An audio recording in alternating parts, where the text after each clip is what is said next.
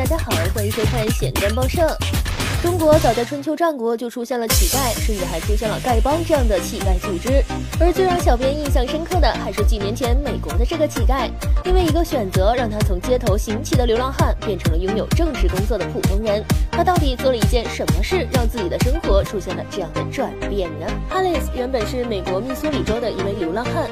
某天，善良的达令女士走到他身边，并且给了他一些零钱，而这些零钱之中，还有达令价值四千美元的订婚戒指，也就。是二点九万人民币呀！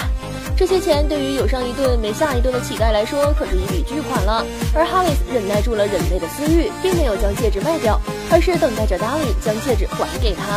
达令和他的未婚夫将这件事情告诉了当地记者，并且为哈里斯设立了捐款网页，最终募集到了十九万美元的资金，也就是九十四万人民币。更加出乎哈里斯意料的是，他失散多年的亲哥哥艾德文从新闻中认出了哈里斯。之后，哈里斯从无依无靠、食不果腹的乞丐，变成了新人团聚、有房有车、还有正式工作的普通人。命运改变之后，，Harris 在当地已经出名了，陌生人见到他都会和他打招呼。而 Harris 也表示，他会努力工作生活，并且非常感谢那些帮助他的人。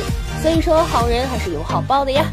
好吧，希望地球人不断的作妖，让我们继续吐槽。世界如此枯燥，新闻也需要情调，还不点关注，你是在等什么呢？